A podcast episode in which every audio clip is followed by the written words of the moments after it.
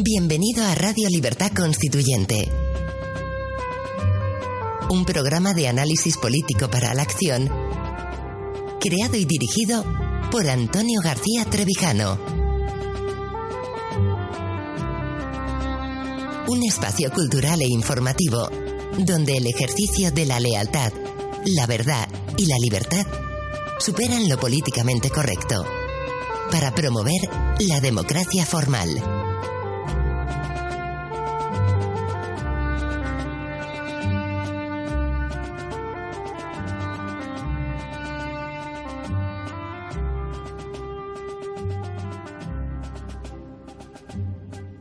Eh, buenos días, queridos oyentes. Bienvenidos a un nuevo programa de Radio Libertad Constituyente.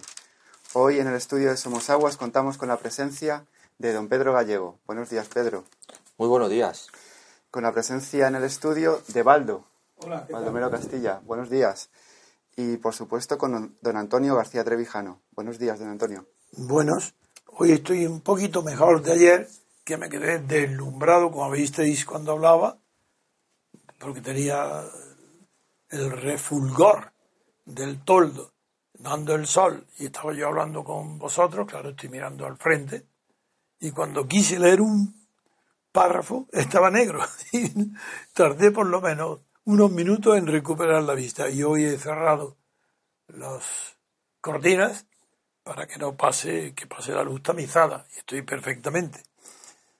Así que perdonar aquellos titubeos que no pude saber coger y tuve que pedir auxilio para lo que dicen los periódicos. Hoy le pido auxi- auxilio en este día que se adivina caluroso a Pedro, que en Canarias supongo que hará un clima un poquito mejor que el verano en la península, que nos lea los titulares referentes al Brexit, porque el día decisivo es el día 23, hoy es 21. Mañana. Mañana es ve- ve- 22, Mañana 23. claro que el 23. Pues los títulos del mundo y del país sobre el Brexit, los titulares.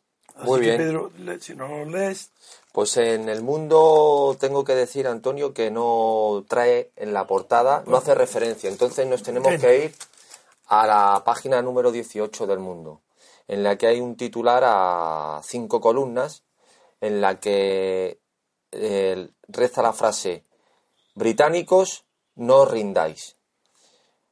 Las últimas encuestas indican una victoria de la permanencia en la UE en el referéndum.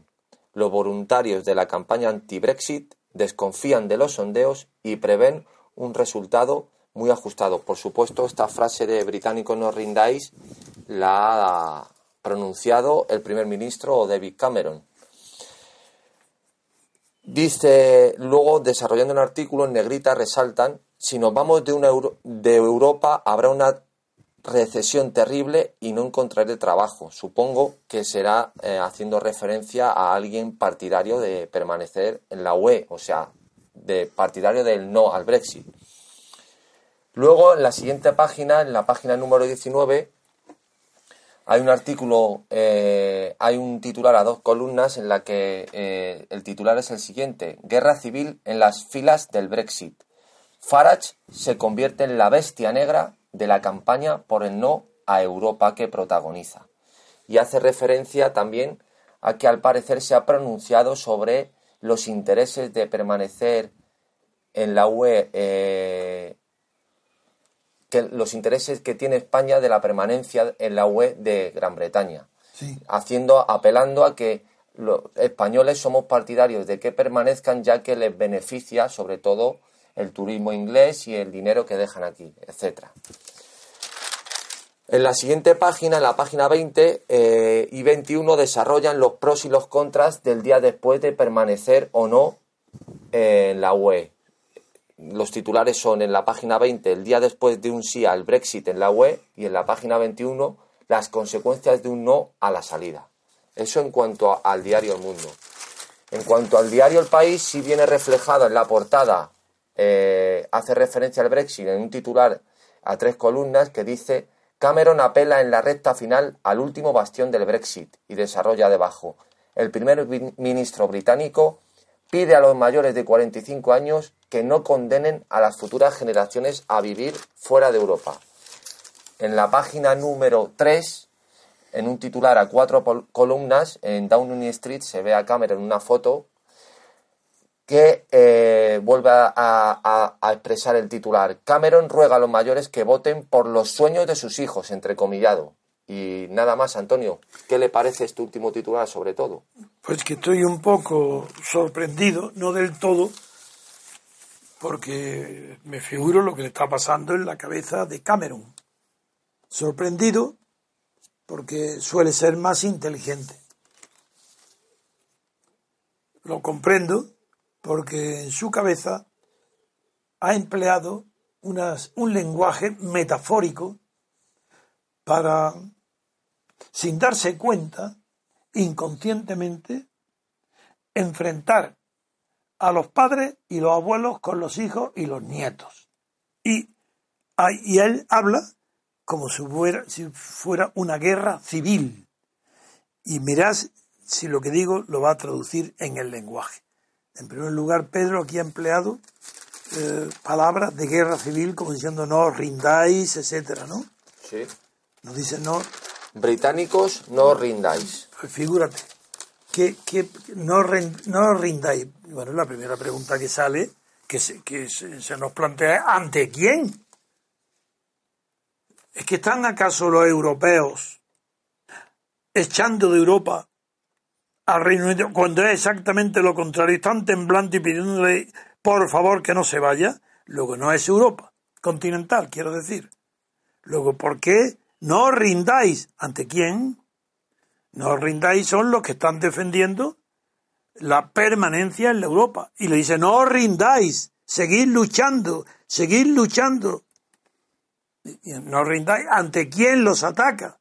Sus padres y sus abuelos le está diciendo a los partidarios, que se supone que son los jóvenes según todas las encuestas, le está diciendo no rindáis.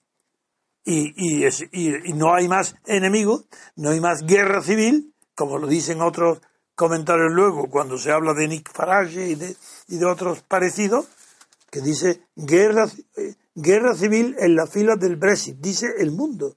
Y es verdad. Ese dice que Farage se convierte en la bestia negra de la campaña por el no a Europa, que es la que protagoniza él, Farage. Bien, pero es que vamos a analizar bien, que no tengo ninguna duda, que nadie dude de que mi interpretación es la correcta, que Camerún, siendo inteligente, no domina sus pasiones. Por tanto, ya este acto tan importante lo excluye de los gobernantes excelentes que haya tenido Gran Bretaña nunca. No, él ya está en la esfera de los mayores y de los Blaze, ya esto es otra cosa. No se pueden decir mayores barbaridades y mayores tonterías que la que está diciendo él. De manera que habla, vamos a ver, está hablando no rindáis, pero es mucho más grave lo que llega a decir. Para decir, le llama británico nada más que a los jóvenes. Sus padres y sus abuelos no son británicos. Porque como no hay más guerra civil que entre ellos, ¿qué, frase dice? Para excitar el celo, el combate por la permanencia, le dice a los partidarios de la permanencia, los británicos no huyen, aquí está cazado, aquí ya no cabe término medio. Es para él está, ¿quién, quién, quién está huyendo? Los viejos. Los viejos, las generaciones mayores, están huyendo. Y le dice él, los británicos no huyen, no soy británico. Aquí lo que hay que recordar es a los grandes héroes. Sí, sí, a los grandes héroes de la, del imperio británico, en la guerra del imperio, los que no huían. Sí, sí, los de las películas de Gordon Pashak, del Sudán, los héroes esos son. ¿Quién se está rindiendo? ¿Hay algún enemigo en la guerra civil aquí? No, es interior, es guerra civil. Esto no hay derecho. Es irresponsable Camerún. Tengo que decir que nuestro movimiento ha tenido un papel activo en Bruselas. Son ya 10.000 personas las que han eh, visto, según los números estadísticos, la conferencia ha quedado en Bruselas. Y 4.000, el tráiler de cuatro minutos que grabamos con usted y Roberto, ya van 4.000. De eso no hablo. Yo hablo solamente de la conferencia, por los distintos canales que hay, el Periscope, y luego el, Evox, y, todo eso, van muy cerca de. han pasado 9.000. Pero esa no era la finalidad. La finalidad era estar en Bruselas para evocar el nombre de Bruselas, recordar en Bruselas a los nombres de los grandes comisarios europeos. Cuando era la Europa de los nueve, cuando estaba bien ingresado ahí el Reino Unido, y el comisario que representante era el, yerno, el hijo, el estaba casado con la hija de Churchill, que fue amigo mío, y eso fue recordar allí que tenía el deber de los, gran, de los británicos, el deber era el deber político, guiado por la inteligencia, era en el día de mañana votar a favor del Brexit. No importa que se pierda, no importa que el azar haya jugado otro papel decisivo en esta historia. El asesinato de esta diputada laborista ha inclinado la balanza del lado de la permanencia. Y la reacción sentimental ha sido tan fuerte que es muy difícil que en tan pocos días esto se olvide. Pero lo que nunca ya se va a olvidar es que Cameron está mintiendo. En primer lugar dice, ha dicho, aparte de lo de huir, los británicos no huyen, en, una batalla entre británicos, si son ellos, ¿cómo que los británicos? ¿Quién? Pero la palabra clave está, además de esta, en que ha dicho que, la decisión que tomen los británicos será irreversible. Mentira, eso no es verdad. ¿Cómo puede mentir? Pues como todos los políticos vulgares. Es un gran líder. Británico no lo hace jamás. Mentir, no. Irreversible, ¿por qué va a ser irreversible? Supongamos que gana casi con certeza la permanencia.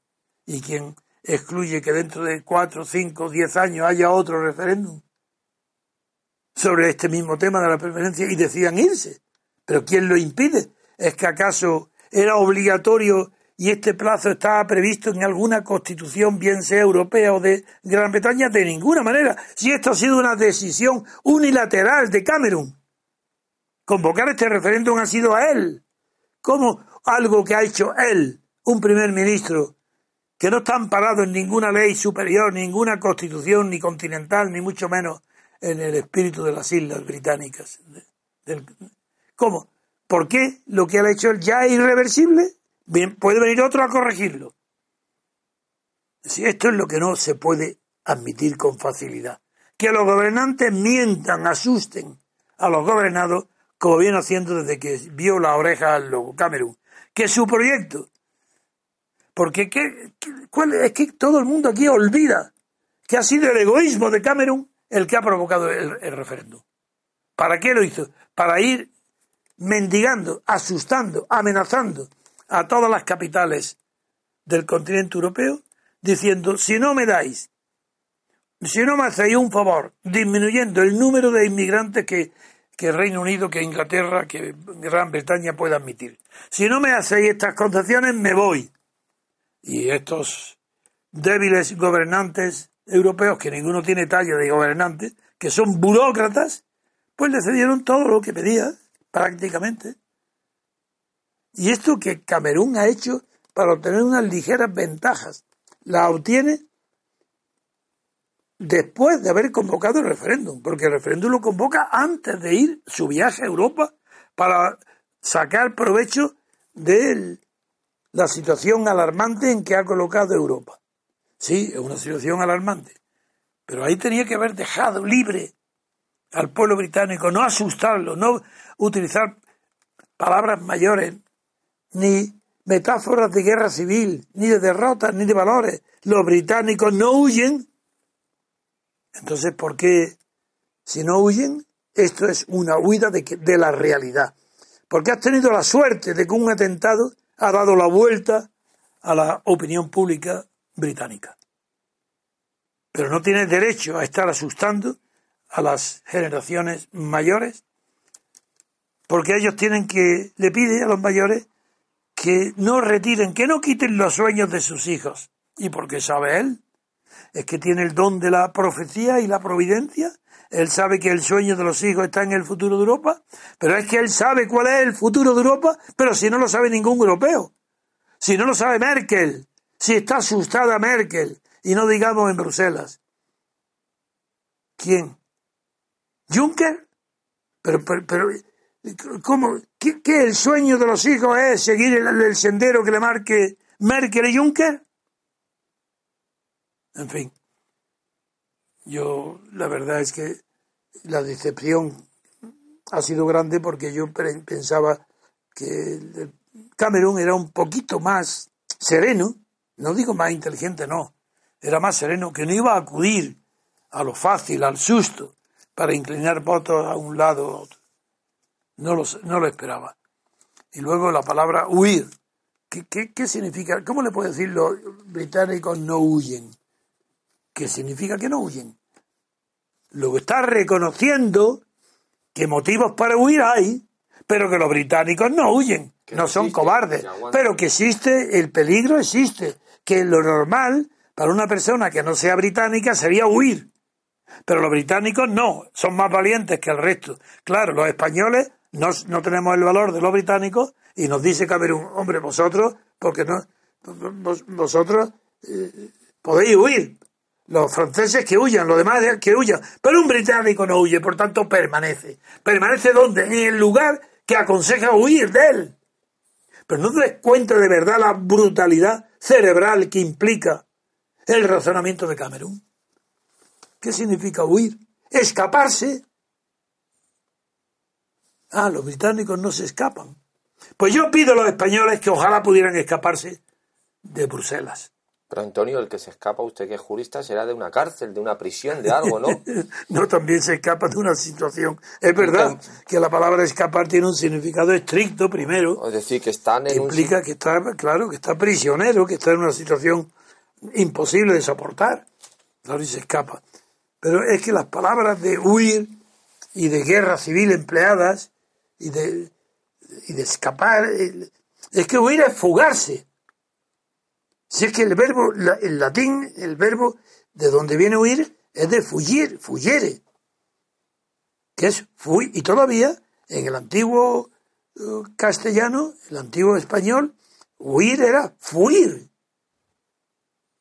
que no solo que de donde viene también fugarse, huir, correr, irse de un sitio de peligro. Luego está aconsejando a la mitad de los ingleses que no huyan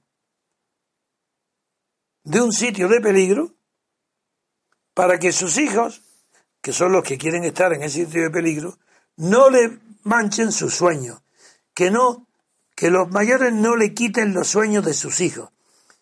Porque los británicos no huyen. Y aquí deberían de huir. Pero tienen, los hijos tienen el sueño que les gusta el peligro.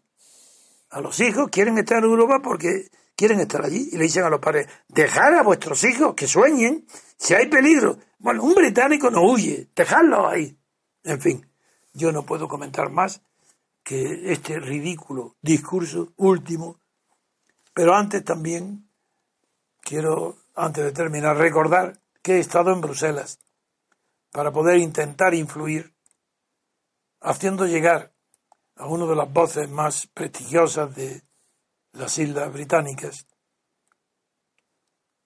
Evans Pritchard, en el Daily Telegraph, pues la documentación de cuatro economistas españoles, entre ellos Roberto Centeno, donde se demuestra que las cuentas españolas están falsificadas en Bruselas. Las cuentas España en Bruselas están falsificadas y que el Producto Interior Bruto está nada menos que aumentado en un 18,7%, lo cual altera todas las cifras de referencia de la macroeconomía.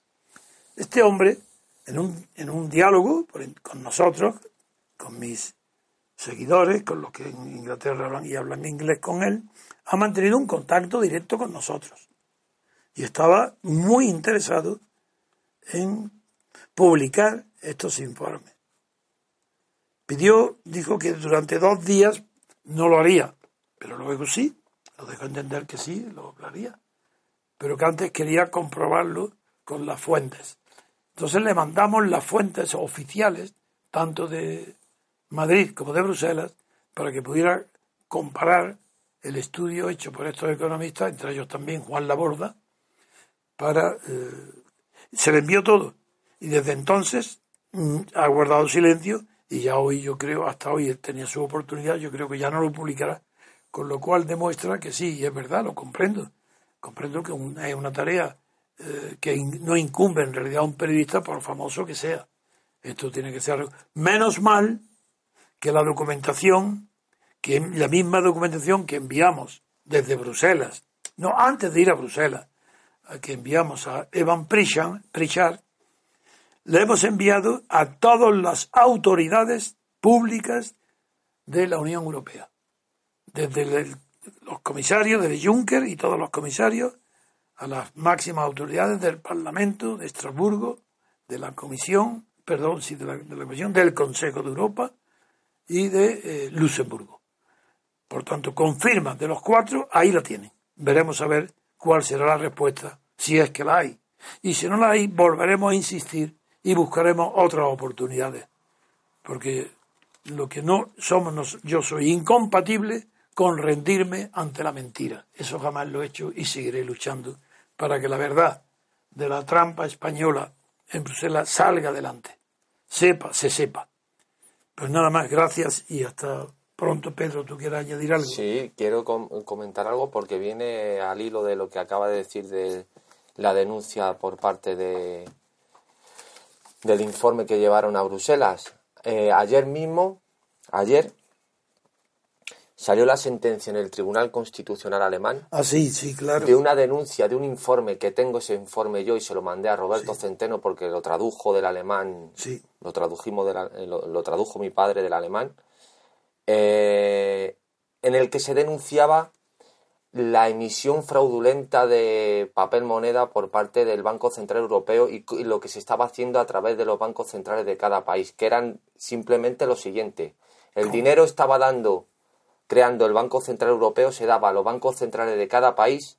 Estos bancos centrales los repartían a los bancos privados y esos bancos privados compraban deuda soberana del Estado que presuntaba ese mismo Estado como aval de nuevo a Europa. Ganando casi un 5%. Pero era un círculo vicioso en el que el dinero que se daba se usaba para comprar ese, ese dinero que se daba a ese país, lo usaban a su vez para comprar la propia deuda. Exacto, exacto. O sea, un escándalo que denunciaron en el 2013. Sí, pero el Constitucional lo ha aprobado. Es decir, tienen esto no puede ir ante una... O sea, quiero decir con esto, Antonio, que no somos los únicos que se han percatado, nosotros en el caso particular de España, pero que no somos los únicos, ha sido también el Instituto IFO de Múnich, los que se han percatado de la deriva que está llevando Europa, sobre todo a través de la materia económica, que no puede llegar muy lejos, porque no se puede estar engañando todo el tiempo. Como dijo Abraham Lincoln. A todo el mundo todo el tiempo. Se puede engañar a todos alguna vez o a alguien todo el tiempo, pero no a todos siempre. Y entonces en la película en bandeja de plata que hace Walter Matthau dice, Abraham Lincoln dice, buen presidente, pero mal abogado. claro, claro. Muy bien. Bueno, es verdad. Bien, pues allá vamos a, suspender aquí y dentro de un rato iniciaremos el periscope. Muy bien, hacemos una pausa y continuamos.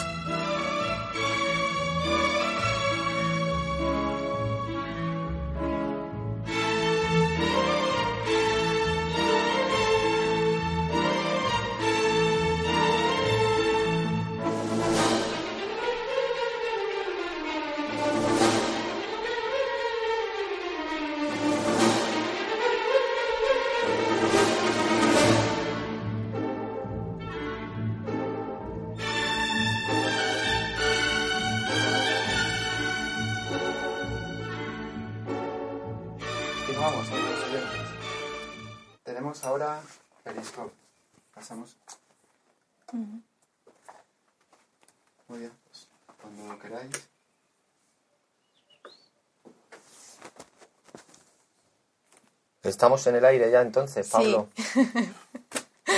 Están Bueno, dando pues- los buenos días todos los repúblicos. Buenos días. Estos aficionados todavía no saben darnos las órdenes para decir ya podéis hablar. Y estamos esperando. Bien.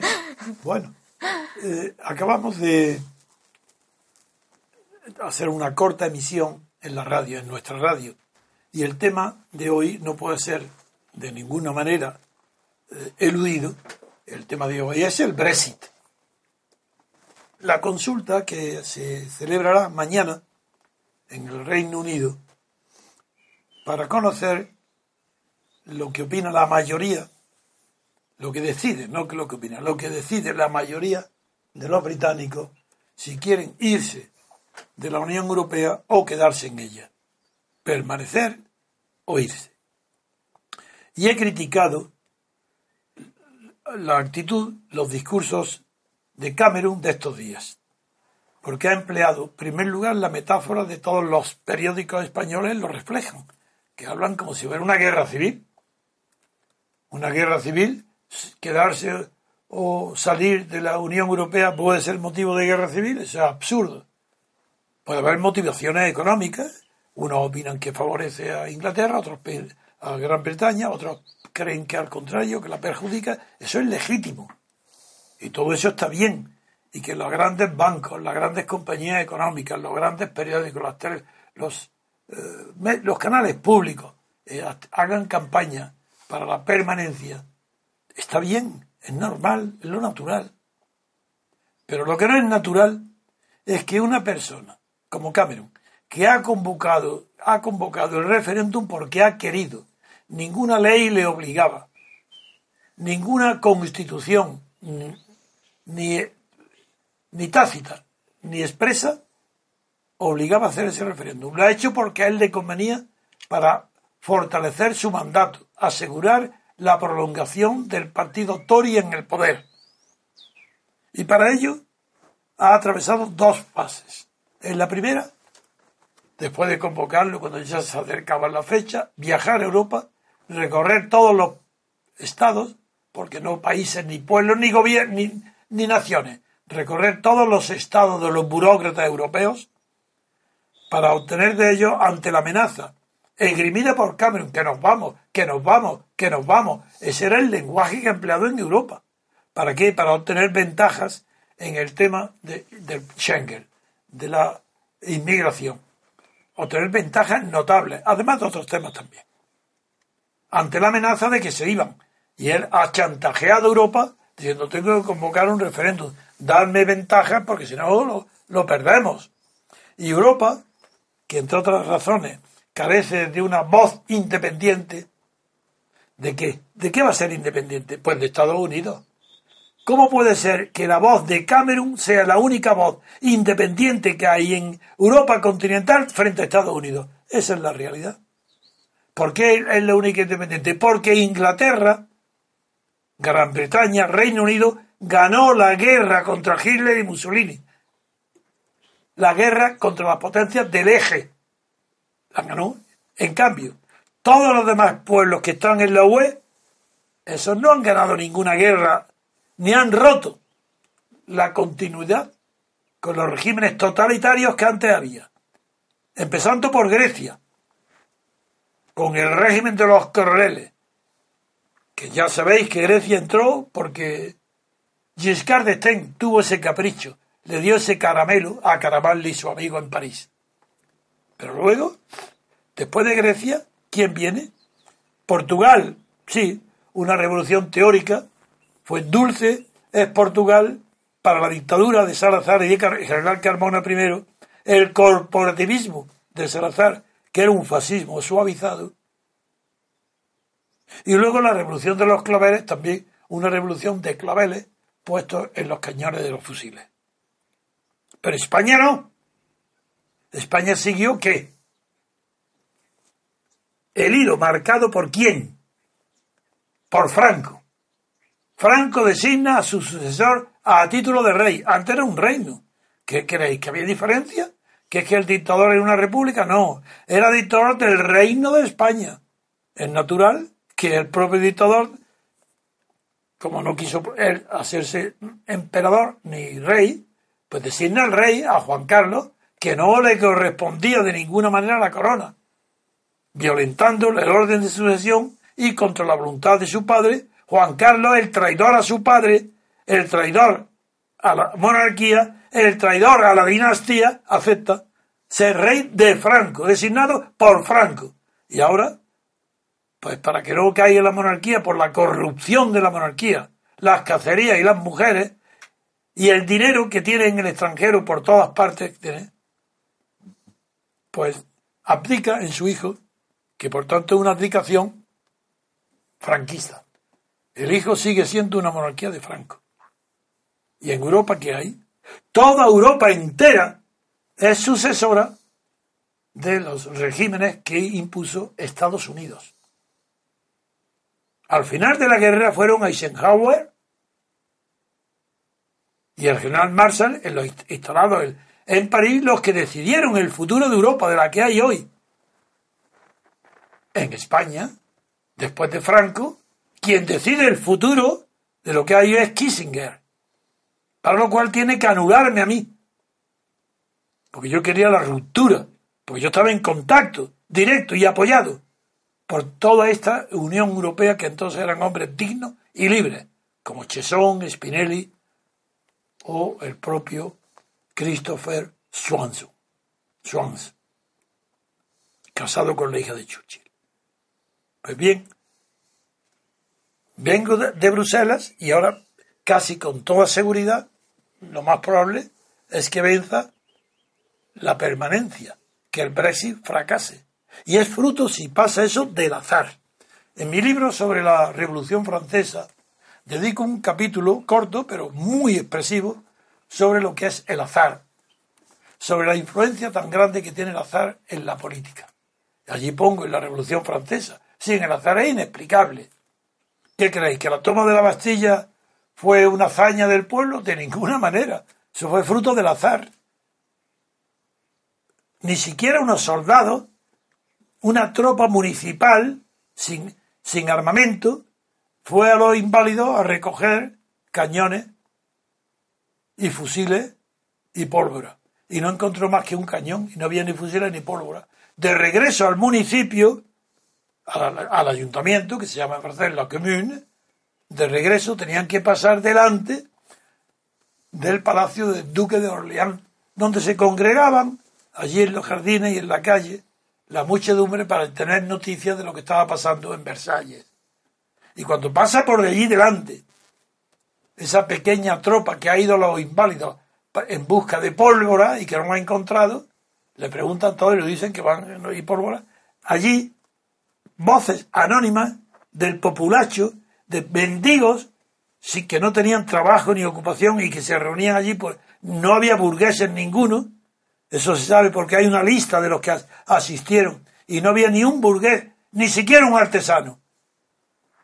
Eran pobres, hambrientos, no, campesinos, no de ciudad. Pues dijeron ellos, no hay pólvora, dijeron a la Bastilla, a buscar la pólvora, a la Bastilla. Eso dijeron, fueron a la Bastilla y cuando estaba el teniente Ellis, que era el que iba al mando de la pequeña, no, de una pequeña tropa municipal, que fue a la Bastilla, comió con el gobernador Loné. Y cuando estaban de negociación para la Bastilla, ya sabían que no había cañones, pues el azar, el azar de todo ese asunto hizo que se apuntara uno de los cañones, el único que había llevado el ayuntamiento con pólvora, dispararan a la Bastilla sin ningún plan preconcebido, sin ningún jefe, todo el anonimato. Y aquí empieza la verdadera historia, lo que es interesante contaros para que disfrutéis de la verdad. La verdad es, llega a Versalles la noticia de que ha sido tomada la Bastilla. Y el que estaba guardando el sueño de guardia en el Chateau, que era el castillo de Versalles de los Reyes, se llamaba Chateau, no el palacio, el castillo. Despierta a Luis XVI y le dice que han tomado la Bastilla. Y el rey le dice, un levantamiento, le será una revolución. ¿Cómo? Asustado el rey, perdido Luis XVI, asustado, se lo visten deprisa y sale de su palacio y va corriendo a la búsqueda de los teóricamente jefes del tercer estado. No, no, no, no a los aristócratas ni a la iglesia, que eran los que protegían a la monarquía, no, no. Va en busca de los que habían destacado, pues los Telleran, los que se habían destacado, sí. A la busca, que habían alquilado un hotel particular, una buena casa en Versalles, para asistir a, la, a esta convocatoria de los Estados Generales. Y están reunidos, se ha ido ya. Munier, que era el principal, ya había huido a Grenoble. Otros habían ido al extranjero, huyendo ante la noticia de la toma de la Bastilla, corriendo, huyendo, con tanto miedo como el rey. Y estando deliberando, eso lo cuentan en sus memorias, Tellerán entre otros. Estando deliberando qué hacer, y algunos habían huido, tocan la puerta, allí entonces no habría timbre. Y ante la sorpresa de todos, abren la puerta y quien entra es nada menos que Luis XVI. El pánico fue total. Creían que iban ya por ellos a cogerlo y matarlo en el acto. Pero qué sorpresa. Luis XVI se dirige a ellos y dice, Je suis à vous. Me entrego a vosotros, soy de vosotros, soy vuestro. El abrazo fue tan grande que termina en un Tedeum en la Catedral de París, en Notre Dame. Al rey se pone un gorro rojo, con la insignia de, de, París y no la cara, escarapela. Y ahí comienza la Revolución Francesa. Figuraros lo que es el azar. O el azar. El azar hace también que las mujeres de los mercados de París, que están en el mes, a principios de octubre, no tienen, eh, los reyes y los, y los diputados están en Versalles. Pero en París no hay alimento, ni hay harina, ni hay pan, ni hay verduras, y las mujeres están desesperadas en los mercados. Y en uno de ellos, el de Les las mujeres deciden, dada la pasividad de sus maridos, deciden marchar juntas a Versalles.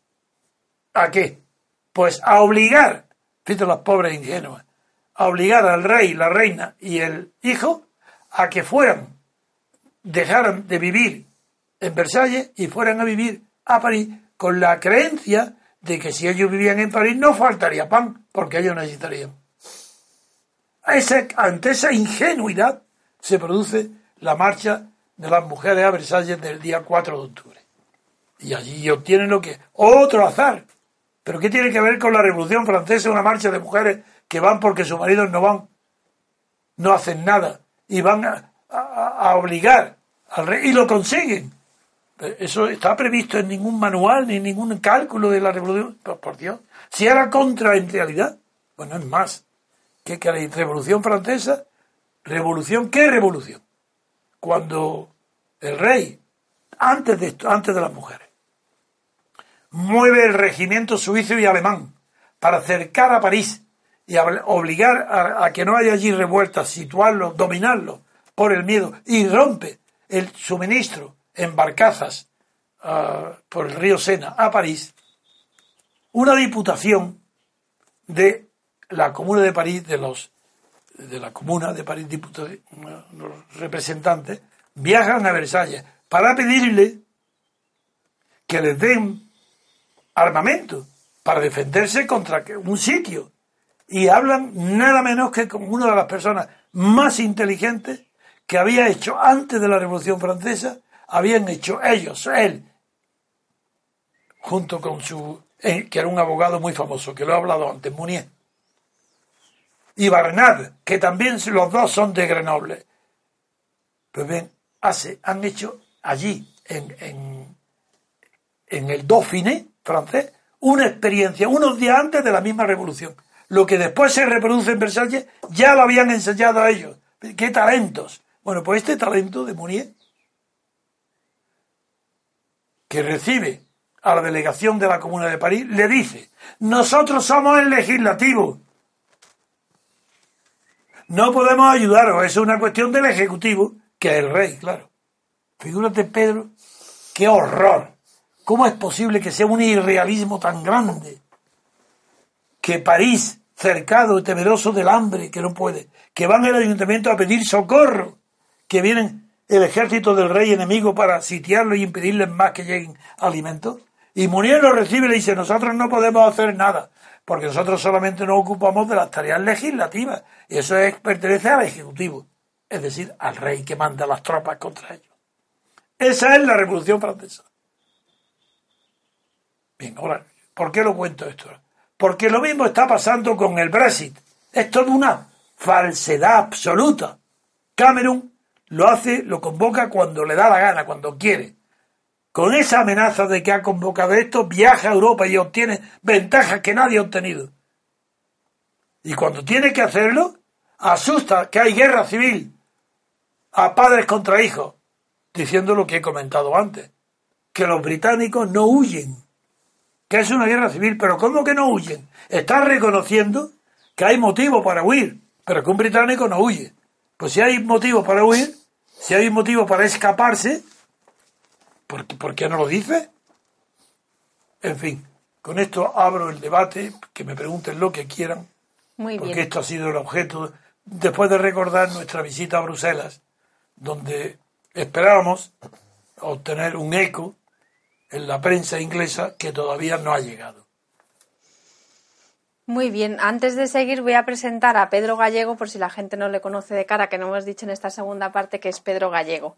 Y la pregunta, la primera pregunta es ¿qué cree que es lo mejor que puede hacer la UE con los refugiados? ¿A mí? Sí. La, la palabra refugiados no indica nada, porque refugiado implica persona que busca un refugio porque está atacado, está siendo amenazado y el refugiado no tiene nada que ver con lo que la Convención de Ginebra establece para eh, los refugiados políticos. En primer lugar, la Constitución, no, perdón, el Convenio de Ginebra solamente trata casos individuales, no colectivos. Primer punto, está fuera del derecho internacional que vengan miles, centenares de miles de otros países para acogerse con arreglo al convenio de Ginebra, eso no es verdad, eso no existe. Esto es otra cuestión.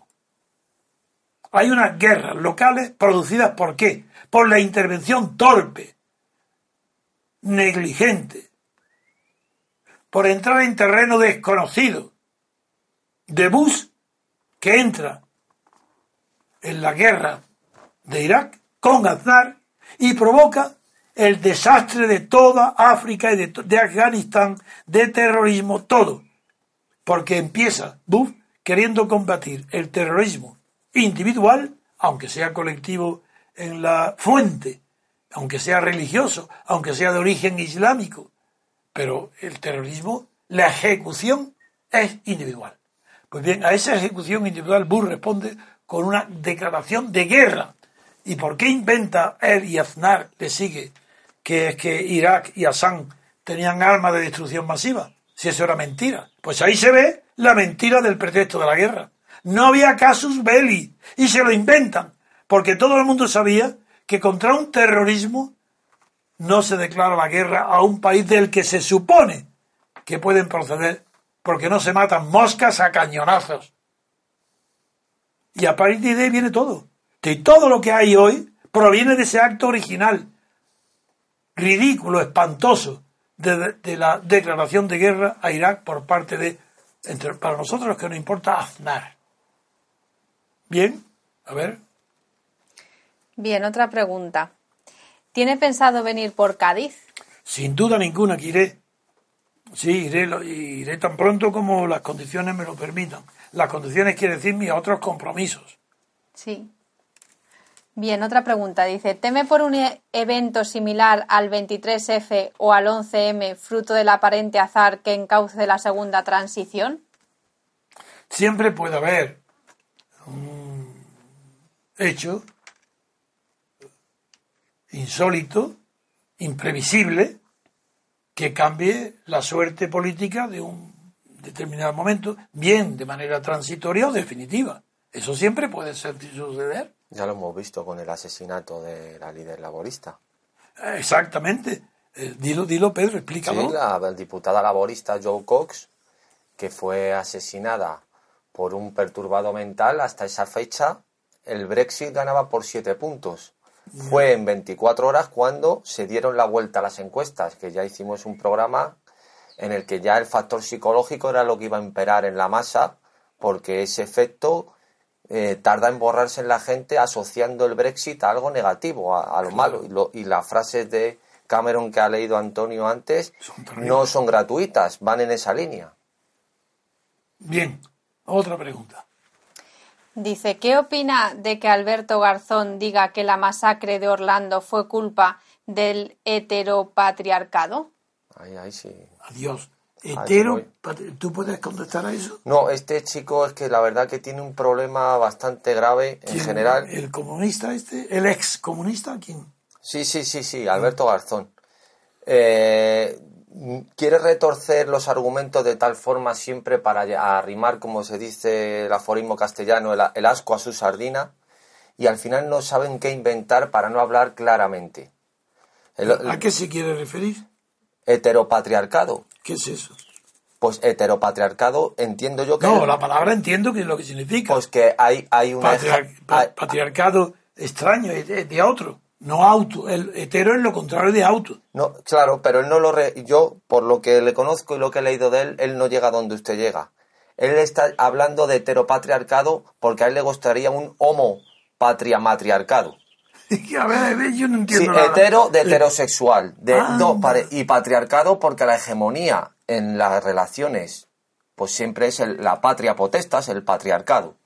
Entonces, él entiende que es una reacción hacia eh, de la gente que... Bueno, no merece la pena que perdamos el tiempo ante un ignorante bruto, inculto, que no sabe hablar ni siquiera el español, ni sabe componer palabras compuestas, no lo sabe hacer. Se inventa cosas para, para evitar el... Pues no pienso nada, porque yo de una estupidez no pienso. Pero habrá otros, ¿no? Sí. A ver, un segundito. ¿Otras preguntas? Otras preguntas, sí. Dice, un amigo banquero inglés me dijo que si es necesario manipularán las elecciones de UCA. ¿Podría ser? No lo creo. Yo creo que hay ciertos principios en el pueblo británico, afortunadamente, que lo distinguen precisamente de los continentes, sobre todo de los países mediterráneos. En Grecia, Italia, España, eso, es seguro que se produciría, pero en el Reino Unido yo no lo creo. Porque la distinta concepción que tienen de la cultura, de la verdad y la moral lo impide. El que esa trampa no, no, no la veo eh, que pueda cristalizar de un modo colectivo en, en, Gran Bretaña. No, no, lo considero. Bien, otra pregunta. Dice, ¿conoce la obra de Immanuel Wallerstein y las teorías de los sistemas mundo? Si es así, ¿qué opinión tiene? A ver, ¿me lo quiere repetir? Sí, dice, ¿conoce la obra de Immanuel Wallerstein o Wallerstein. ¿Wallerstein? Sí. Yo no conozco esa obra. ¿Te digo cómo se deletrea? No, no, porque... No la... ¿Es con B? Con, U, con W. Ah, Waller. No, no Wallerstein. no, sé, no, sé, lo que es ni de qué me habla. ¿Tú sabes algo? Ni idea. Pues nada. A ver, sé lo de la teoría de los pequeños mundos, todo ese tema, pero no... ¿Qué dice que Wallerstein con qué lo relaciona eso? Lo relaciona con las teorías de los sistemas mundo. Sistemas mundo. Sí. Ah, no, sé lo que es. Bien, pues otra pregunta. Dice, ¿cuál sería la voluntad de la masonería inglesa sobre el Brexit? Lo desconozco por completo. Yo estoy muy alejado de la interioridad de la masonería y sé, conozco muy bien las diferencias entre la masonería inglesa de la continental la de francesa sobre todo, que es de Oriente, y creo que la masonería inglesa se inclinaba, creo, pero no estoy seguro, se lo preguntaré a Vicente Ferrer, se inclinaba por el Brexit, pero no estoy seguro. Bien, otra pregunta. ¿Cree que Podemos es el PSOE del 78 en una hipotética segunda transición? ¿Isidoro Iglesias protegido?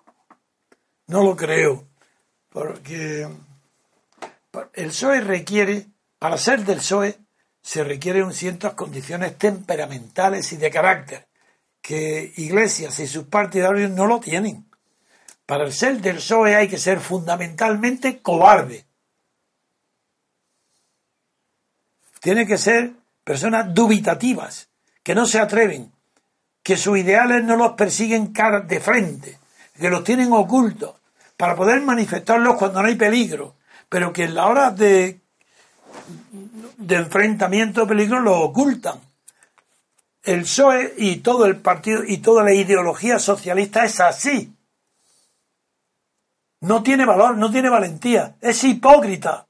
Se esconde bajo las dictaduras, incluso colabora con las dictaduras, para luego asomar que un espíritu de qué? De justicia social, sí, claro que sí, igual que la Iglesia Católica, no la democracia cristiana, no la que viene del siglo del siglo XIX, no, no, no, no. La justicia social del PSOE es posterior. Es ya la de León XIII. Es la justicia social que no es justicia. Es la que viene de Bismarck, que no es del PSOE. Es la que viene de George George, que no es del PSOE. Es que el PSOE no ha contribuido nada al estado de bienestar, que tanto presume. Estado de bienestar, justicia social, eso no lo ha traído nunca ningún socialista, ningún socialdemócrata. Yo respeto a los comunistas y respeto a un socialista.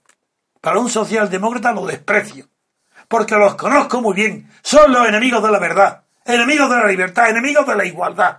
Digo una frase que nunca, que no tiene réplica. El PSOE y la socialdemocracia son los defensores de las clases humildes y en concreto de la clase obrera cuando no los necesita. Y tan pronto como la clase obrera los necesita, son ellos los verdugos de la clase obrera. Ahí tengo a la socialdemocracia de Alemania y el asesinato de Rosa, no asesinato, la muerte de Rosa Luxemburgo y de Carlos Liebknecht, los, los, espartaquistas. Eh, sí, ahí están los espartaquistas. Y ahí está, de ahí, ¿por qué escribe Lenin? Los liquidadores, bien, pienso igual que Lenin. Tengo la opinión de la socialdemocracia, la misma que tuvo Lenin. No he cambiado, porque toda la evolución posterior me ha demostrado que es verdad. ¿Quién es Felipe González? ¿Socialdemócrata? ¿Por qué está oculto? Y prospera con el nombre de Isidro. ¿Por qué luego prospera cuando lo protegen los, los alemanes que están en el poder? Billy Brandt y el Musetmi. ¿Por qué? ¿Por qué los americanos se fían de él? ¿Por qué los alemanes se fían de él? Porque saben que un socialdemócrata nunca mantiene el tipo. Se apaña como sea a las circunstancias. No tiene valor, no tiene coherencia, no tiene integridad intelectual. Por eso le falla la integridad moral. Porque no la tiene intelectual. Son marxistas mentiras, renuncian a Marx. Pues ¿qué queda de ellos? Si un socialista que renuncia a Carlos Marx, ¿qué le queda? De izquierda, cero no son de izquierda. ¿Qué tiene que ver Podemos con ellos? Nada. Podemos son valientes, osados, audaces, dan la cara, no tienen posibilidades aparentes, no esperan estar protegidos, no se parecen en nada a la socialdemocracia. Que va, ojalá, no, no, ojalá, ¿sabéis a quién se parece de verdad, de verdad? Pablo Iglesias y Podemos al fascismo, a Ramiro de Ramos, a la conquista del Estado, al totalitarismo. Pero ¿qué, ¿quién puede fiarse de Pablo Iglesias si cada día, con una diferencia de horas, dice lo contrario? Por ejemplo, el último, referéndum en Cataluña. Ha dicho que acepta la autodeterminación ayer. Aquí ya dice que no. Ya viene hoy los periódicos que no, que para un acuerdo de gobierno que excluye el pacto sobre Cataluña. Pero sí que, pero eso es un, será un caradura. Será un hombre que no tiene ningún principio moral que no tiene tampoco ideología ninguna, que no quiere más que el poder. Pero el poder, ¿para quién? No se sabe para quién. Para las clases sociales y las va a arruinar. Vuelvo a decir, no se parecen en nada. eh, lo que provenga de Pablo Iglesias, bueno, hay algún, el Rejón podía ser socialdemócrata, pero ni Monedero ni Pablo Iglesias se parecen en nada a la socialdemocracia. Bien, otra pregunta. Dice, ¿qué futuro le augura a Pedro Sánchez tras las elecciones? Cero, ninguno. Es el más tonto de todos. No se ha enterado todavía ni dónde está. Ese, va, ese queda liquidado, eso, nada, eso no, no existe. Otra pregunta, dice, ¿qué opina del abrazo y apoyo de Anguita con Pablo Iglesias? Bueno, yo tenía de Anguita antes una opinión, en realidad yo no he tenido opinión buena de nadie que apoye a la eh, Constitución ni a la monarquía de Juan Carlos, ni a la Constitución del 78. Yo nunca, y Anquita lo apoyó, y fue durante muchos años jefe del Partido Comunista sentado en el Parlamento, y hablaba de programa, programa y programa. Eso es de idiota total. ¿Cómo? Ante una oligarquía de partidos y una oligarquía financiera mandando en España, él dice programa, programa y programa. ¿Pero qué significa programa que es comunista? ¿Y de qué sirve eso? Papel mojado. ¿Cómo, la reforma Anquita? Era, era un pobre hombre, pero lo respeté porque era honesto. Hoy ya no lo respeto, porque no veo que sea honesto. Porque los insultos, era educado, y los insultos que ha dedicado a los parlamentarios, después de que Pablo Iglesias haga alarde de mala educación y de, y de blasfemia, porque blasfemia es lo que hace al besar a un hombre en la boca a un compañero y dejar que le toque en el culo, eso es blasfemar y por qué la otra en el Parlamento. Y Anguita ha apoyado todo eso. Bueno, pues ella con eso ha demostrado que parecía que era educado en la forma, ya ni eso. Anguita ya no conserva ni educación en la forma. Luego, además, peor todavía, Antonio, que es su programa, programa, programa, programa, pero ¿cuál era el programa? El programa salía, la Constitución era su programa. Ya lo sé, ya lo sé, ya lo sé. Y cuando hablan de democracia, sí que es ridículo hablar de esto. Cuando hablaban de democracia decía que era en la Constitución española la democracia más avanzada del mundo. Es, que no merece la pena, de, verdad, porque quisiera... No, me, me encanta que lo recuerde, pero yo pues claro que pienso lo mismo. Pero quiero contestar a muchas preguntas y excitar el debate. A ver. Muy bien, otra pregunta dice, ¿por qué tienen miedo los, los súbditos españoles en ser nosotros los que controlemos nuestro destino? Sí. No, es la misma pregunta de que por qué la servidumbre voluntaria. Decir, ese tema, los españoles no son diferentes de cualquier otro pueblo pobre mediterráneo. Porque la diferencia con Francia es muy grande. Francia es un país rico. Entonces, nunca ha habido allí una miseria de muerte de hambre, porque el, suelo francés es rico y allí algo que comer, una legumbre, una, un trozo de proteína o algo, la hay. Pero en España, Italia, Grecia son países pobres.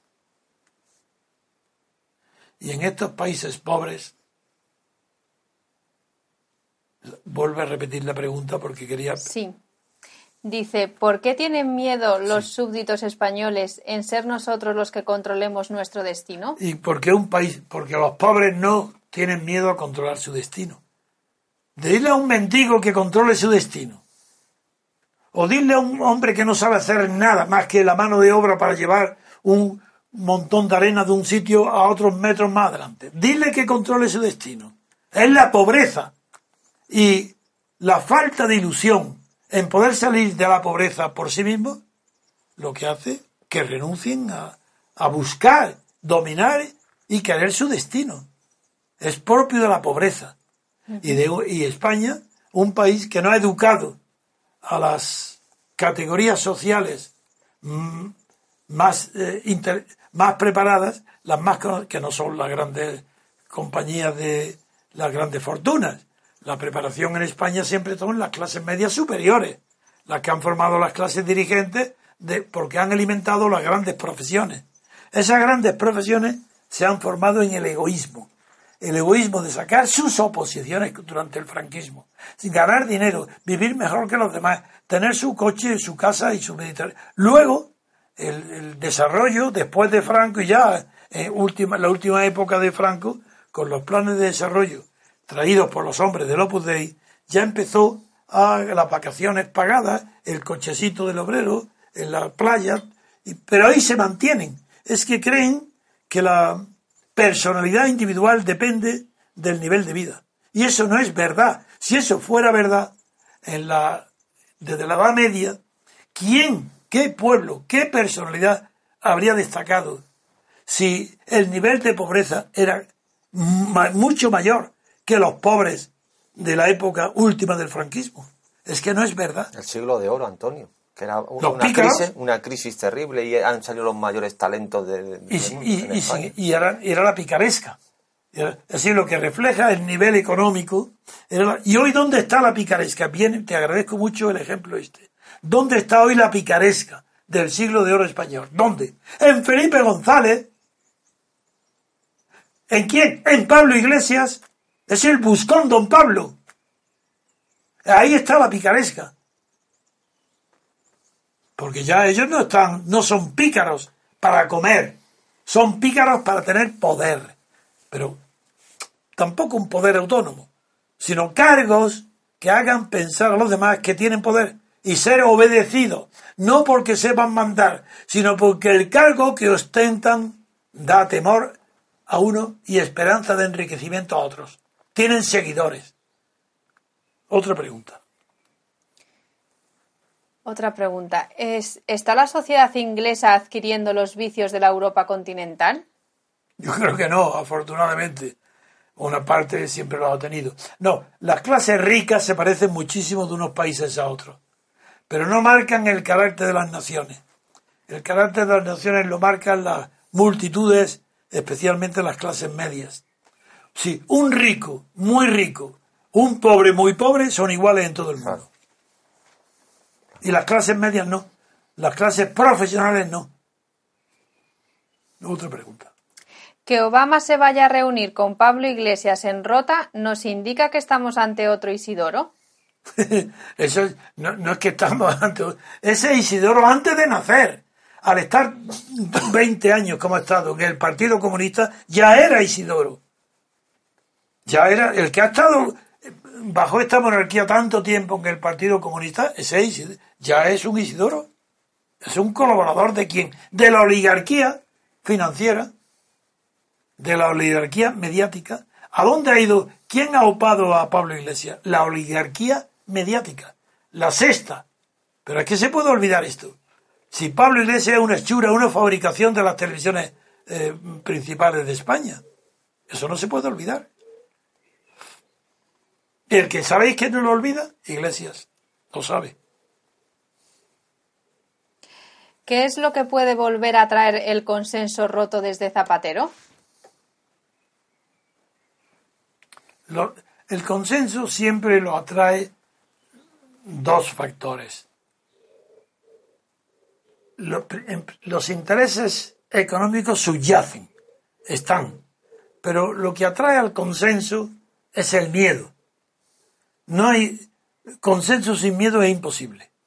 Por eso es verdad la frase que ha dicho Cameron de los británicos, no huyen, es verdad. Por eso como los británicos son pueblos valientes, lo han demostrado en la historia, en toda su época, como son valientes, no tienen consenso. Por eso se reía la señora Thatcher, se reía del consenso. Dice, ¿eso qué es? No saben ni...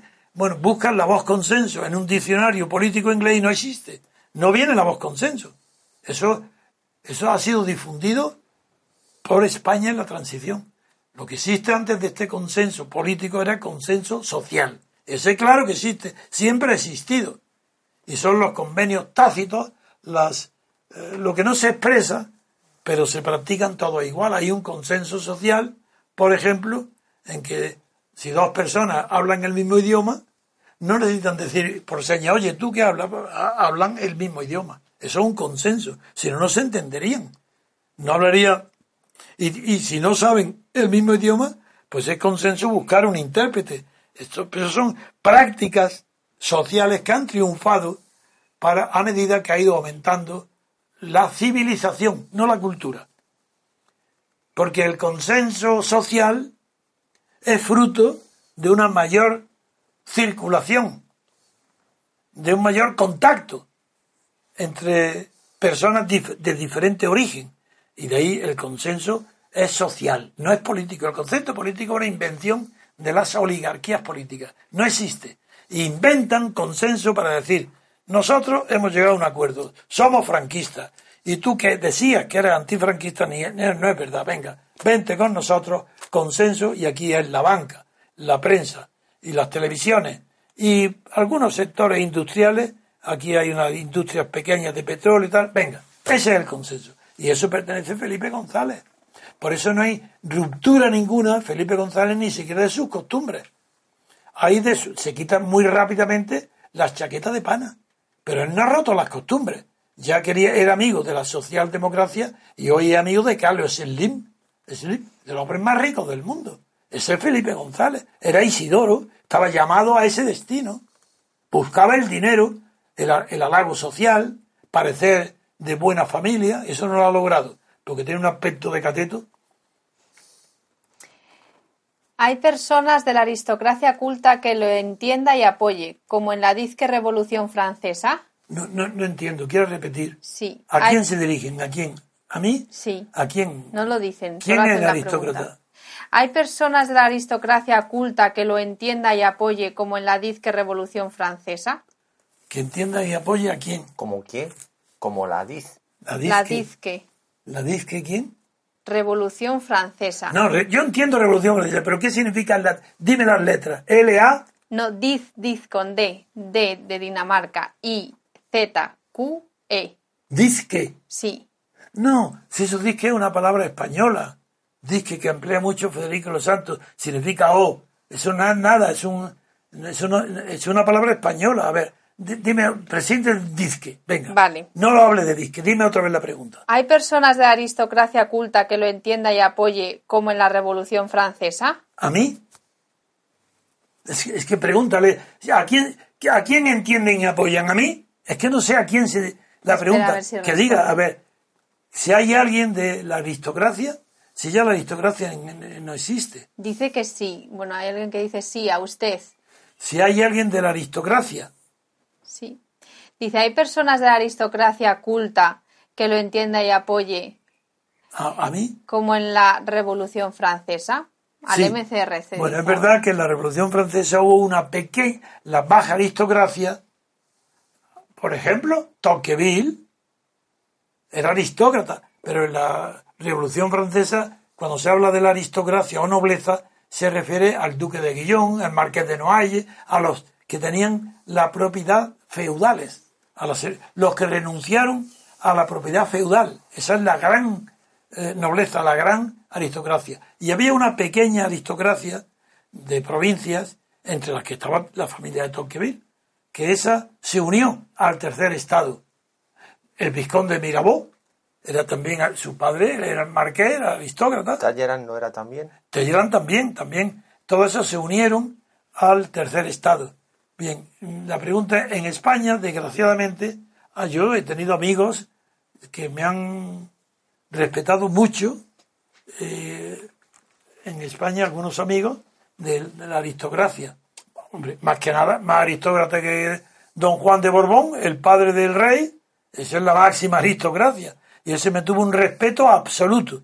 Pero de verdad, eso nada de respeto, una admiración sin límites y una confianza en mí sin límites. La prueba es que me pide que le escriba las cartas de contestación a Franco para no admitir el nombramiento de su hijo Juan Carlos y la carta de contestación a Juan Carlos.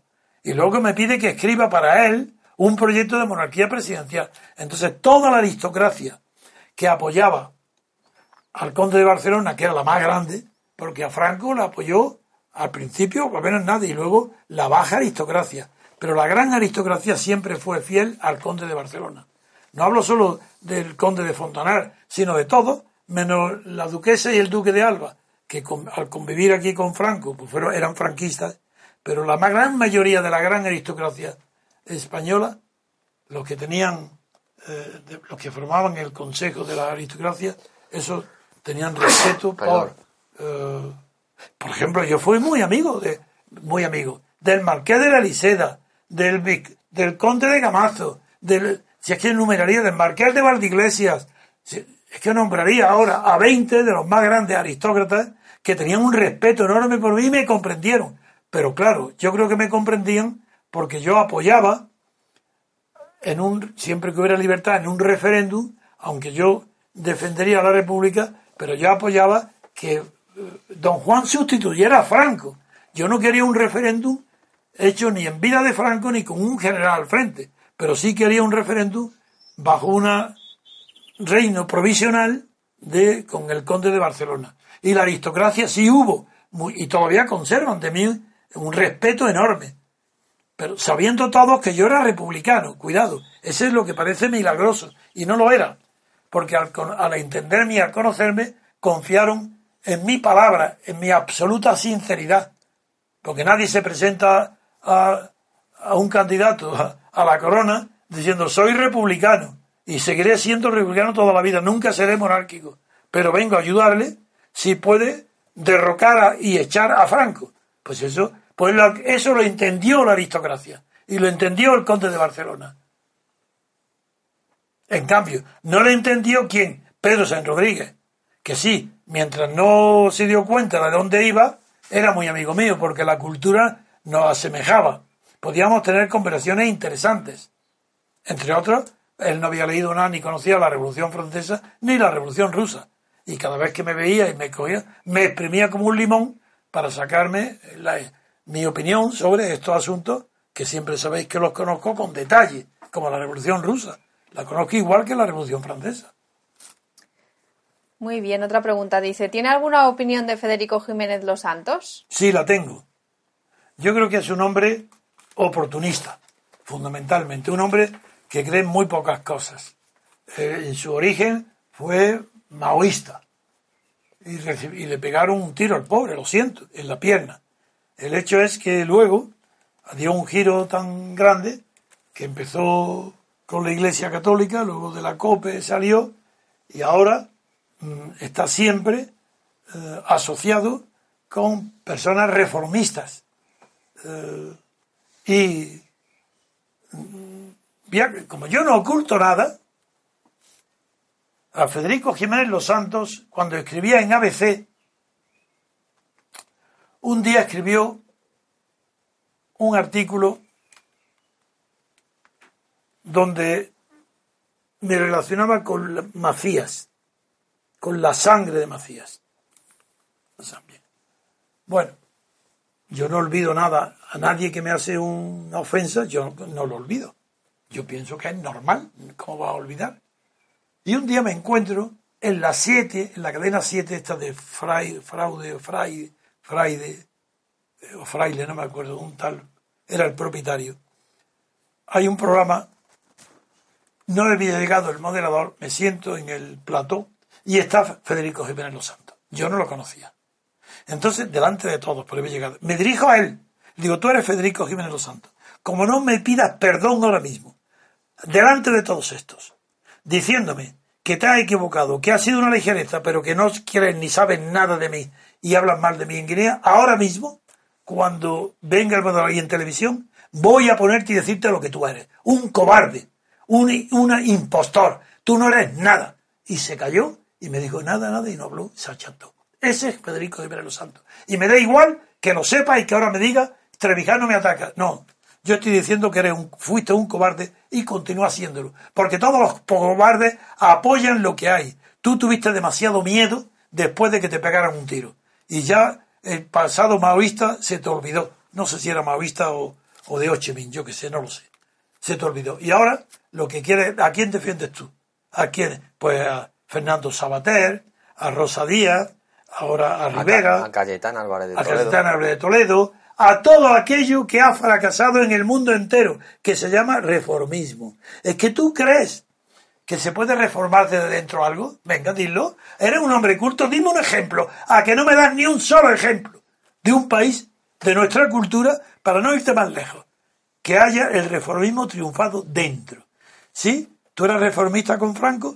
Pues yo no era reformista con Franco ni con lo que Franco ha hecho, que era nombrar a Juan Carlos y a Suárez, el jefe del movimiento. Ellos hicieron la constitución. ¿Voy a ser reformista de esa constitución? Cuando lo que habéis visto hoy en la prensa, que vienen los periódicos, Cayetana, un discurso que ha pronunciado en defensa de la Constitución del 78, ¿esa es vuestra reforma? ¿Ese es vuestro vanguardismo? ¿Volver al año 78? Vamos, esa es mi opinión de Federico Jiménez Los Santos. Otra cosa es que colabore con él Javier Aldea. Aldea que es amigo mío. Y además de amigo es un hombre muy culto y sincero. Él no tiene vocación política, es un hombre de la cultura y de filosofía. Y a mí me encanta su análisis, lo traigo aquí para que haga un análisis, pues es lo que hace con el espíritu de un filósofo, pero no de un hombre de acción. Bueno, Antonio, la, prueba de oro es que Federico empezó con el PP cuando le dieron la puñalada por meterse con mariconplejines, se pasó a UPyD. ¿Quién es mariconplejines? Es así es como llama el a Rajoy. Maricomplejines. Eh, se pasó a UPyD cuando UPyD naufragó, ahora está a partir un piñón con Ciudadanos. Sí. O sea, él está navegando siempre. Y antes con Rosalía. Sí, sí, después de Mariano se pasó a UPyD, porque él decía, no, no me olvidaré, nuestro partido, llamaba al PP. Cuando la cosa fue mal, que le dieron boleto, se pasó a UPyD. Cuando UPyD naufragó, fracasó, ahora Ciudadanos. Bien, nada, esa es la opinión que tengo de Federico. Además, a Federico le han propuesto varias veces que yo, que me invitara a mí. Se ha negado, ni una sola vez. ¿No basta con eso? Vaya, defensor de la libertad, ¿verdad? Libertad de expresión, libertad de pensamiento. ¿Qué le parece la ley de memoria histórica? Un horror. Porque la memoria histórica no es cuestión de leyes. La memoria en primer lugar, hay una contradicción en la palabra. La memoria siempre es histórica, puesto que se refiere al pasado. No hay más memoria que del pasado. Toda memoria es histórica, sea de ayer o de hace mil años. La memoria histórica de Grecia y Roma, del legado de Pericles, es memoria histórica. ¿A qué le llaman ellos memoria histórica? ¿La guerra civil? Pues yo me acuerdo, yo tenía nueve años y me acuerdo de todo. No necesito ninguna ley. Pero que la, memoria histórica, las calles, los nombres de las calles, me parece bien. Que quiten los nombres franquistas, me parece bien. Pero me parece mucho mejor que no lo hayan quitado durante 40 años, para que se sepa que durante 40 años los símbolos de Franco continuaban en vigor. Que se sepa. Que lo quiten ahora después de 40 años.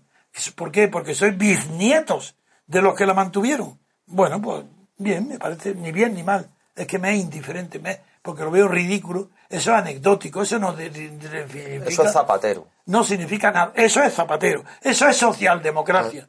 Borrar los nombres, pero si no es los nombres, son las ideas las que hay que borrar.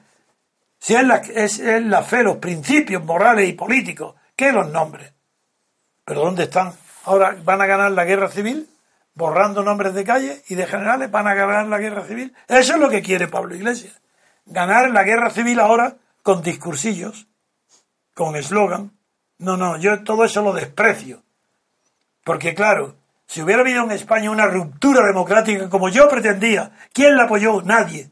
Y ahora, nadie quiere decir, ningún partido. Y ahora, desde que estamos presentes el MCRC en la calle, y hay miles y miles de personas y que doy comercial, ¿quién hay que se una de partidos que no apoye? Ni uno. ¿Por qué? Porque todos son oportunistas. Porque en España desde la guerra civil no hay ideal ninguno bueno, de la guerra civil, de los años después de la pérdida de la guerra por los alemanes, se acabó en España los ideales. Desde que desde Stalingrado en España no hay moralidad pública ninguna, ni los franquistas. Franco tuvo que apoyarse después de Stalingrado en quién, en Ruiz Jiménez, en el Vaticano, acudiendo ya no a la iglesia vieja, no Martín Artajo, eso es otra cosa. ¿Y a quién acudió? A los militares, a Jordana, para establecer buenas relaciones con quién? Con Inglaterra, con el Reino Unido. No hablemos, que ya si pudiera hablar de todo esto es que no tengo tiempo. No tengo tiempo para ver que el oportunismo se produjo ya en, dentro del régimen franquista. Pero para que durara el régimen, claro. Y el Opus Dei es la máxima expresión del oportunismo religioso, apoyando una dictadura en nombre de una nueva idea de religión parecida al calvinismo, a los protestantes, porque es predicar con el ejemplo y no con la sotana. ¿Qué opinión tiene del historiador español Santos Julia? Mala, muy mala. hoy tiene una, un artículo pequeñito que se llama Querido papá, querido papá. Y no dice lo que es. ¿Por qué no lo dice? Ese articulito, querido papá y querido mamá, ¿sabéis a lo que se refiere? A una carta que ha mandado Podemos, yo creo que a todos los electores. Y claro, como va automatizado, cree que yo voy a votar y también la ha mandado a mi casa. Pablo Iglesias, sí. Y hay una carta ficticia de una niña que vive en Londres, joven, y que le escribe a sus padres una carta cariñosísima, diciéndole, hacéis bien, yo todo lo que soy os lo debo a vosotros, qué cariño, qué maravilla, qué tal ser vuestra hija, tal, tenéis que ser fieles, vosotros no cambiáis, seguiré vuestros ideales, pero yo ahora ya encontré la felicidad tal en Podemos, voy a votar a Podemos, pero yo no os aconsejo votar tú otro, yo soy lo que soy, soy vuestra heredera, lo que algo asqueroso, de cursi y de mala intención. Bueno, pues Santo Julián se da cuenta de ese ridículo, hace un artículo con ese nombre, con ese título, y sin embargo no hace ni una sola alusión a Podemos, ni, ni siquiera a, el significado de esa carta. De Santo Julián es para mí uno más como el país, es como todos los hombres del país. ¿Qué me preguntáis? ¿Por el país? Pues Santo Julián, pues como Felipe González, el PSOE, la mentira, el no comprometerse, Santo Julián, de, científico cero. No lo sé, no sé, yo sé, hay que ver. Aquí. Aquí está en la página 23. Se llama Querida mamá, querida papá. Me ahorro leerlo el que queráis leerlo. Esa es una carta que manda de propaganda en sobre de propaganda electoral Podemos a todos los españoles. Si hay 30 millones de votantes, pues esa carta ha sido enviada a 30 millones de españoles. Esto. Bien. Bien, ¿podría explicar el periodo de libertad constituyente necesario para llegar a la libertad, libertad colectiva? Es muy difícil, eh, casi imposible. Yo no puedo ni precisar cuándo ni el tiempo que durará. Lo que sí sé es que requiere una ruptura moral y cultural con el régimen anterior. Lo que yo intenté con Franco y los, y los partidos que suscribieron conmigo en mi despacho, lo mismo que yo, redactado por mí el documento, y lo suscribieron todos los partidos, sin excepción. Esos mismos partidos, dos meses después, me traicionaron y pactaron con Suárez. Bueno, pues eso es lo que hay que hacer ahora. Es no un pacto, porque no hay partido, ahora es el pueblo. Aquí no hay, y el pueblo es una abstracción. Ahora no hay más que las clases, categorías sociales, intelectuales, que conozcan la posibilidad de ruptura democrática y que esa posibilidad la representamos nosotros de un modo cultural al principio y que no como partido político, porque no queremos engañar a nadie. Y si fuéramos un partido político estaríamos engañando, porque la finalidad de un partido político es conquistar el poder y nosotros no queremos conquistar el poder. Lo que queremos conquistar es la apertura de un periodo de libertad constituyente. Y eso se puede hacer muy bien a través de una asociación cultural. Basta que crezca muchísimo y que, y que seamos centenares de miles y ya está hecho. Ahora, estamos poco tiempo, estamos contracorriente, no estamos ofreciendo votos, ni dinero, ni corrupción, y es muy difícil en un clima corrupto, pues que tengamos éxito a corto plazo. Bien, ¿sigue vaticinando unas terceras elecciones? Sin duda ninguna, lo vaticino. Lo dije el primer día, es que ahora ya hay muchos que empiezan a decirlo. Digo, ¿por qué va a haber terceras elecciones? Porque Rajoy es más inteligente que los demás. Por eso. Como Rajoy es más inteligente, va a haber terceras elecciones. Porque va a ser imposible que sin contar con Rajoy, Rivera pueda pactar con Podemos y con Sánchez. Con imposible. Entre ellos ya se ha hecho una brecha que es imposible. Por eso habrá otras elecciones. Eh, que favorece al PP, como es natural, porque continúa mientras tanto gobernando. Bueno, nos quedan unos 10 minutos. Pues venga. Dice otra pregunta. ¿No considera sospechoso que una semana antes del Brexit un espontáneo asesine a una diputada de UK? Sí, pero yo no creo en las conspiraciones. Creo mucho más en el azar. Es más frecuente el azar, el azar que los hechos promovidos mediante una conspiración o una voluntad demoníaca que ha calculado el futuro. Creo mucho más en el azar. Lo que es indiscutible, claro, al margen de una cosa o de otra, que es evidente que después de ese atentado ya lo Ah. que afecta a la gente es la psicología. Ya la razón. Sentimiento. Exactamente. Y eso ha, ha cambiado el curso de los acontecimientos. Eso sí es in- indiscutible. ¿Cuál es la posición oficial del MCRC ante el Brexit? Apoyamos el Brexit. Eso lo he dicho y lo repito en Bruselas. No, oposición oficial no porque no somos, no somos un partido. Pero culturalmente mi postura, y que recomiendo a los demás, pero son libres. Ahí, eso no hay, aquí no hay disciplina de partido. Es compatible que dentro de nuestra acción cultural haya personas que quieran la permanencia. Eso, esto no es un- una cuestión de, de principio. En mi opinión personal, yo soy partidario del Brexit. Porque va, fa- favorecería muchísimo luego el Nexus de Holanda. Y favorecería muchísimo el Spanish, El Spanxit. el Spansit. Bien. Pedro, te seguimos con fruición. ¿Podrías presentarte con más profundidad para que sepamos más de ti?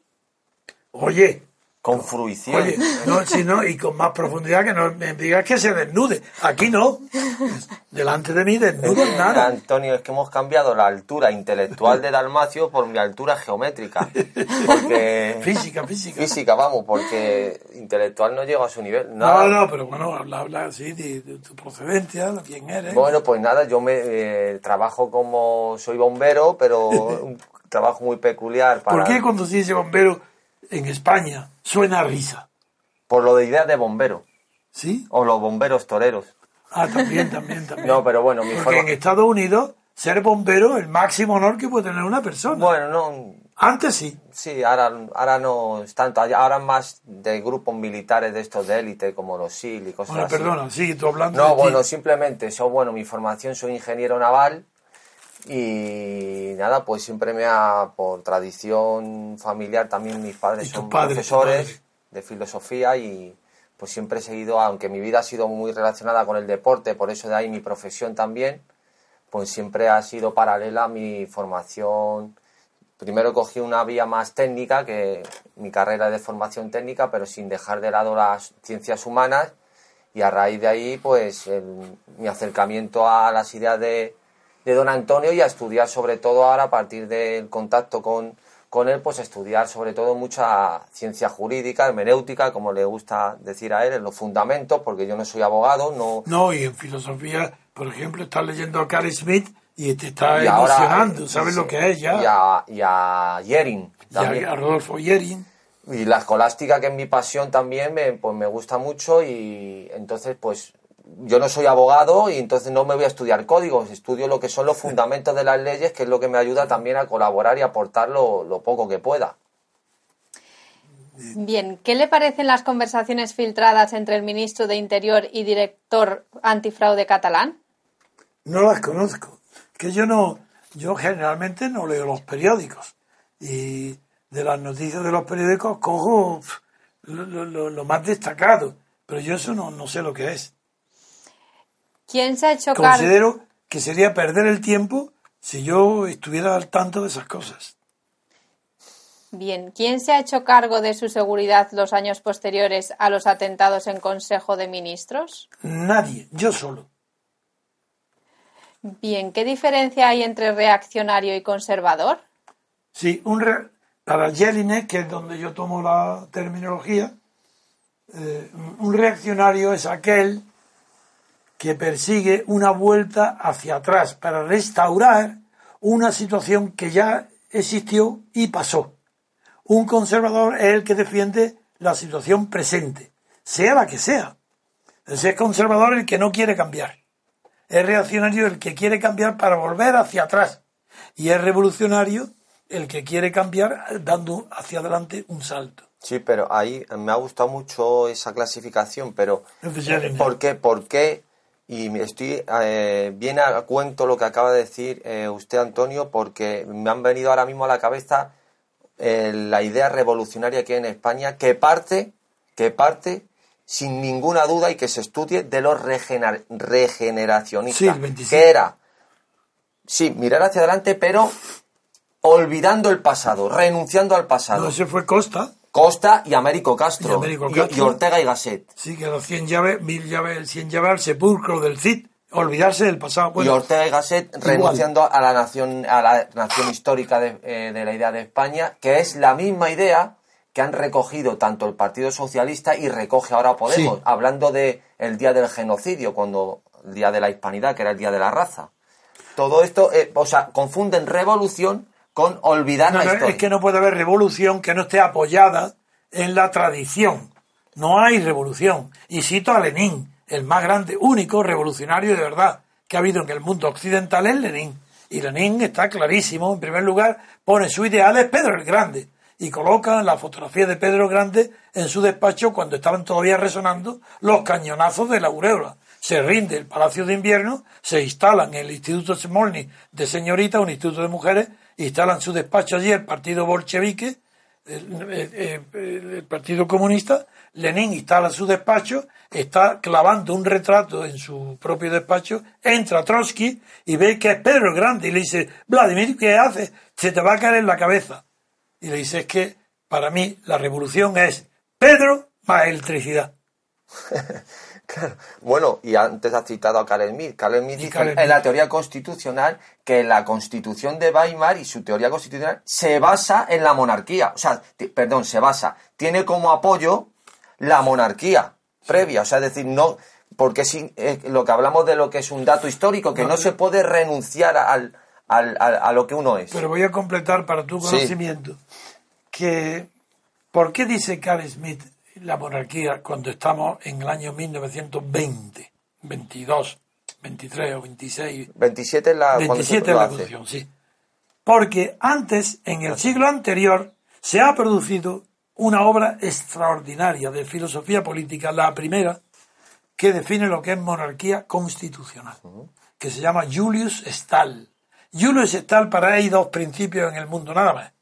Uno es el principio de legitimidad basado en la tradición, en el pasado, y otro el principio de revolución basado en el proyecto futuro, hacia adelante.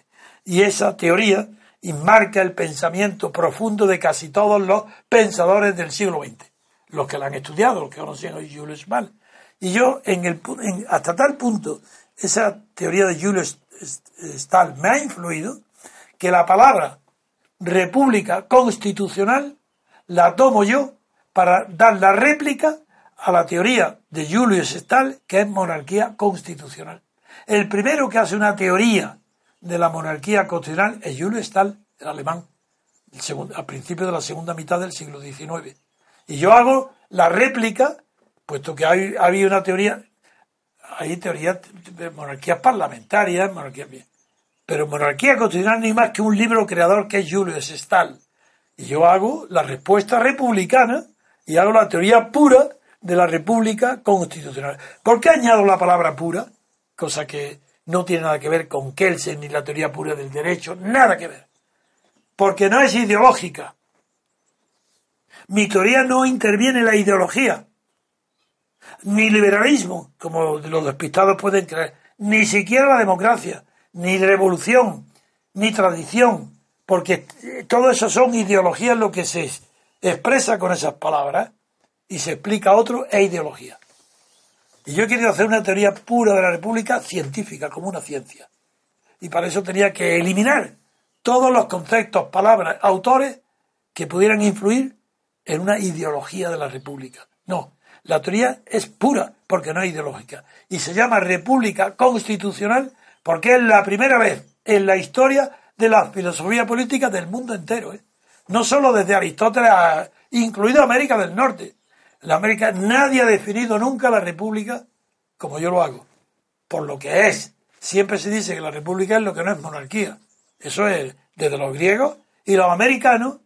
Bueno, Aristóteles no necesitó, ni Platón, definir la República porque la, la confundieron con la ciudad, con la, con la ciudad o con la justicia, con la idea de justicia, república justicia. Y en América, como no conciben otra, no hay necesidad de una teoría republicana, porque la posibilidad de una, monarquía es tan lejana, tan imposible, porque ganaron su independencia, su porvenir, lo ganaron en una guerra contra la monarquía parlamentaria. Y monarquía constitucional, la teoría de Julio Stahl. Que lo que en España, por eso digo, en España no hay un solo periodista, un solo catedrático de la universidad, nadie, ni una sola persona distinta de nosotros, que sepa lo que es monarquía constitucional. Porque la monarquía de Juan Carlos no es constitucional, ni es parlamentaria, ya que el Parlamento no es la vida. Aquí tenemos la prueba. No hay elecciones al Parlamento y qué? Se elige presidente, porque el Parlamento no representa nada, la esencia de este régimen de poder. Se está eligiendo al presidente. Luego, la monarquía que hay es una monarquía de partidos. Ni es parlamentaria, ni es constitucional, porque la constitucional que definió Julio Stahl es la que separa el poder ejecutivo en manos del rey y el poder legislativo en manos del pueblo. Esa es constitución. Y eso sí que está de acuerdo con la Revolución Francesa, donde dice el artículo célebre, que siempre cito, del, el, párrafo 9 del artículo 16, o la inversa, no me acuerdo, que dice, solo hay constitución si se separan los poderes. Una monarquía constitucional, por supuesto, que ha separado los poderes, ya que al rey le corresponde el poder de gobernar, el ejecutivo, y al pueblo el legislativo. Eso es. Bien. Yo creo que quizás ya hemos terminado, ¿no? Sí. Por el tiempo. Ya sabéis que yo continuaría una hora más y todo el día. Pero es que cuando se está mucho tiempo, luego se tarda una barbaridad en pasarlo a, que lo podáis Escuchar. ver en diferido. Muy bien. Muy bien, pues terminamos aquí el programa. Les emplazamos al siguiente y denle, denle a me gusta. Hasta pronto amigos. Gracias por escuchar Radio Libertad Constituyente. Recuerda que puedes seguirnos también si lo deseas en Facebook o Twitter a través de nuestras cuentas oficiales. Busca el texto Diario Español de la República Constitucional en Facebook y pulsa en me gusta para seguirnos. Busca Diario RC en Twitter para localizarnos también en esta red social. En la plataforma YouTube puedes visualizar información diversa a través de los canales Tercio Laocrático y Libertad Constituyente TV.